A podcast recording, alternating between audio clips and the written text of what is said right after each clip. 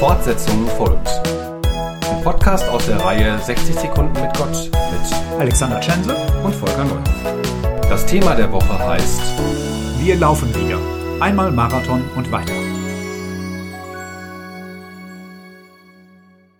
Wir haben über das Warten auf den großen Lauf, die Menschen am Straßenrand, die Freude und die Erschöpfung der Athleten und darüber gesprochen, was euch getragen hat.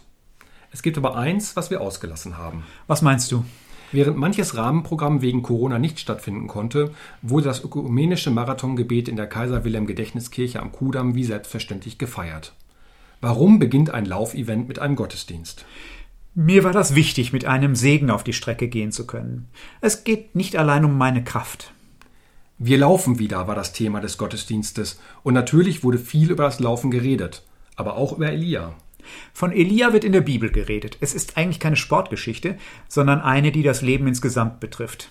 Denn Durchhänger gibt's da an manchen Stellen. Auch den Gedanken aufzugeben oder versagt zu haben, schlicht am Ende zu sein.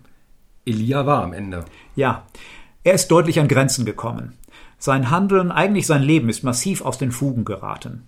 Er legt sich auf den Boden und kann und will nicht mehr, nur noch sterben. Du hast erzählt, dass beim Marathon viele mit Namen angefeuert werden. Das klang bei Elia ganz ähnlich.